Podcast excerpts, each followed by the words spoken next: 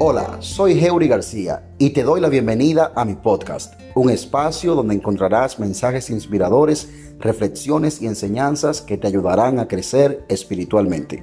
En este espacio hablaremos de la fe, hablaremos de Jesús y del plan maravilloso que Él tiene para tu vida. ¿Estás listo? Comencemos. El Espíritu del Señor está sobre mí por cuanto me ha ungido para dar buenas nuevas a los pobres, me ha enviado a sanar a los quebrantados de corazón, a pregonar libertad a los cautivos y vista a los ciegos, a poner en libertad a los oprimidos, a predicar el año agradable del Señor. Y enrollando el libro, lo dio al ministro y se sentó. Y los ojos de todos en la sinagoga estaban fijos en él. Y comenzó a decirles, Hoy se ha cumplido esta escritura delante de vosotros. Increíble lo que pasa aquí en este texto o este pasaje que acabamos de leer, porque aquí estamos viendo a Cristo, el Señor del universo, leyendo la escritura y cuando lee la escritura, él toma una porción que se encuentra en Isaías, que era bastante conocida por todos los judíos, ya que esta porción hablaba acerca del Mesías. Y si podemos hacer un estudio un poquito eh, profundo acerca de lo que estuvo viviendo el pueblo de Israel en ese tiempo mientras Cristo estuvo desarrollando su ministerio sobre la tierra, vamos a encontrar que el pueblo de Israel se encontraba subyugado por el ejército o por el imperio romano. De manera que cuando se leía una porción que hablaba acerca del Mesías, el pueblo tenía los ojos muy abiertos y los oídos muy atentos a lo que se estaba diciendo porque esto servía como una especie de aliciente para el pueblo. El recordar que algún día ellos iban a ser liberados o librados del yugo romano. Y cuando Cristo lee esta escritura, lo más revelador ocurre al final, cuando Él termina de leerla, que se sienta y dice lo siguiente, hoy se ha cumplido esta escritura delante de ustedes. Lo increíble para la audiencia que estaba escuchando a Cristo en ese momento no era que él leyera el pasaje de Isaías que era tan conocido por el pueblo, porque en muchas ocasiones posiblemente ya se había leído. Lo increíble que pasó en este pasaje es que Cristo al final, al final de, de leer lo que leyó, dijo que esa escritura o esa palabra ya se había cumplido en el preciso momento en el cual él había leído ese pasaje. Es decir,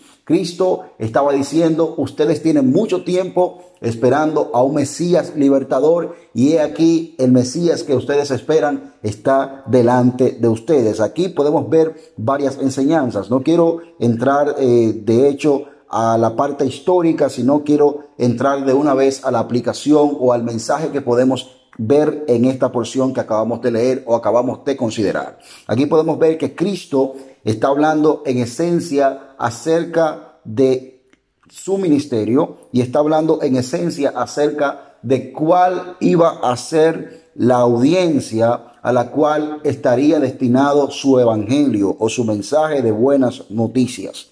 Y aquí dice que básicamente este mensaje estaba dirigido a cinco personas en particular. Por un lado estaban los pobres, los quebrantados de corazón, los cautivos, los ciegos y los oprimidos. Entonces, aquí podemos ver por lo menos cinco categorías de personas a las cuales estaba dirigido el mensaje restaurador, libertador y esperanzador de Cristo. Y lo lindo aquí es saber que para cada una de estas personas, para cada una de estas categorías, Jesús tenía una misión específica e importante.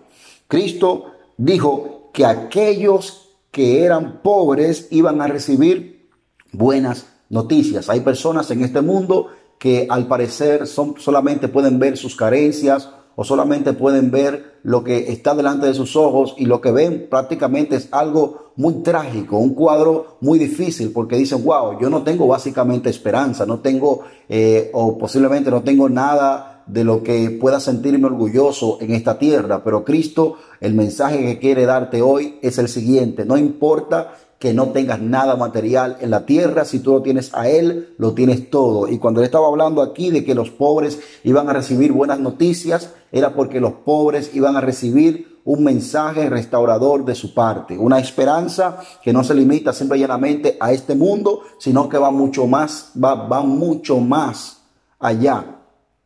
Una esperanza que va a ser consumada cuando lleguemos al cielo y pasemos una eternidad con Él. En segundo lugar, Él habla acerca de personas quebrantadas de corazón. Aquí está hablando literalmente de personas que han tenido una situación difícil en su vida que prácticamente los ha dejado rotos. Y Dios lo que te quiere decir en este momento es que Él vino para sanarte. Y Él, la palabra de Dios dice que es el mismo ayer, hoy y por los siglos de los siglos. Él no ha cambiado. Si Él hacía algo antes, Él también lo sigue haciendo el día de hoy. Entonces, si tú estás quebrantado de corazón, hay esperanza para ti. Cristo te quiere sanar. Nunca estarás tan roto como para que Él te considere un caso perdido. Él siempre va a tener la intención de trabajar contigo. La Biblia también dice que tenemos un sumo sacerdote que se compadece de nosotros, nos entiende. Cristo nos entiende. Esta palabra compadecerse viene de una palabra griega que significa hacer las cosas con simpatía, tener misericordia. O sea, Cristo no tan solo quiere restaurarte, sino que a Él no le molesta hacerlo. Él tiene toda la intención de sanarte. En tercer lugar, Él vino a pregonar la libertad a los cautivos. Una vez que estamos en Cristo, somos libres para siempre. Y esto Cristo no lo vino a decir en voz baja. Él lo reclama y lo anuncia con voz poderosa y voz alta para que tú y yo recordemos que hemos sido libres de las cadenas. Una vez estamos en Cristo, todas nuestras cadenas desaparecen. Por, en cuarto lugar, Él vino también a darle vista a los ciegos. El pecado, el pecado nos entenebrece la vista. El pecado nos hace ciegos. Y precisamente es la luz de Cristo la única que puede hacer que esa ceguera espiritual desaparezca de nuestras vidas. Y Cristo está aquí para alumbrar tu vida. Cristo ha venido y está justamente en el lugar en el cual tú te encuentras para que tú sepas que no importa lo ciego que hayas estado, y la ceguera espiritual se manifiesta en el momento en el que tú básicamente estás viviendo tu vida, pero ni siquiera sabes para dónde vas, no puedes ver el panorama, tienes temor al futuro. Y Cristo te dice, todo eso está en mis manos. Solamente necesitas que yo sea tu guía. Y cuando me aceptas como tu Salvador, entonces en ese momento vas a ver que todas las cosas van a cambiar en tu vida y vas a ver que toda esa ceguera y esa oscuridad en la cual tú te encuentras va a desaparecer. Por último, Cristo habla acerca de personas oprimidas. Alguien que está oprimido es porque está bajo la influencia de un opresor y ese opresor es Satanás. Hay personas que se encuentran en una situación deplorable en la que prácticamente se sienten a sí mismos oprimidos, eh, comprimidos, apretados o que alguien le tiene una carga sumamente pesada encima de ellos. Y precisamente a esta gente Cristo les quiere decir que esa opresión, esa opresión Cristo la va a desaparecer una vez que tú le permitas a Él trabajar. Él no puede hacer nada desde afuera. Él tiene que entrar a tu vida para que entonces pueda trabajar. Y si tú estás oprimido por Satanás, Cristo te quiere decir que aunque esa carga que tienes es muy grande y muy pesada, Él quiere cambiar esa carga que tienes por una carga más ligera. Hay personas que están atravesando por un cuadro de depresión, por un cuadro de tristeza o están pasando por alguna otra área en su vida que la única solución que ven es eh, ponerle fin a la misma. Y Cristo, y Cristo te dice, no, no tienes que hacerlo. En mí hay esperanza. Y yo estoy aquí para darte libertad independientemente de lo oprimido que te encuentres. Y por último, por último, Cristo habla acerca del año agradable del Señor. El año agradable del Señor hace alusión a lo que sucedía en el pueblo de Israel cada 50 años, la fiesta de Pentecostés. Eh, y aquí en Pentecostés las personas que básicamente estuvieron esclavas durante mucho tiempo recibían tres cosas en particular. Número uno, recibían libertad. Número dos, recibían el pago de sus deudas. Y número tres, recibían un nuevo comienzo. Y eso es precisamente lo que Cristo te quiere entregar a ti hoy. No importa cómo esté tu vida, no importa en qué condición se encuentre, Él te quiere entregar estas tres cosas. Te quiere libertar de las cadenas que te atan, de ese yugo que no puedes llevar, que, no puedes llevar porque es muy pesado. Número dos, quiere pagar todas tus deudas. Tú humanamente no puedes hacerlo. La Biblia dice que nosotros por cuanto pecamos fuimos destituidos. Es decir, no había ningún tipo de esperanza para que nosotros pudiésemos tener una relación con Dios. Pero Cristo vino a deshacer ese cuadro trágico para dar la apertura a una nueva temporada de gracia en la cual si nosotros creemos en Él, si nosotros afianzamos nuestra esperanza en Él y si nosotros lo tenemos a Él como nuestro Señor, entonces en ese momento todas nuestras deudas iban a ser pagas. Él iba a llevar sobre Él nuestros pecados y nosotros íbamos a recibir su justicia por imputación. Y eso es algo maravilloso. Cristo quiere pagar tus deudas. Y por último, Él te quiere entregar o te quiere dar una nueva historia. Cristo quiere que tú sepas que el pasado pasó.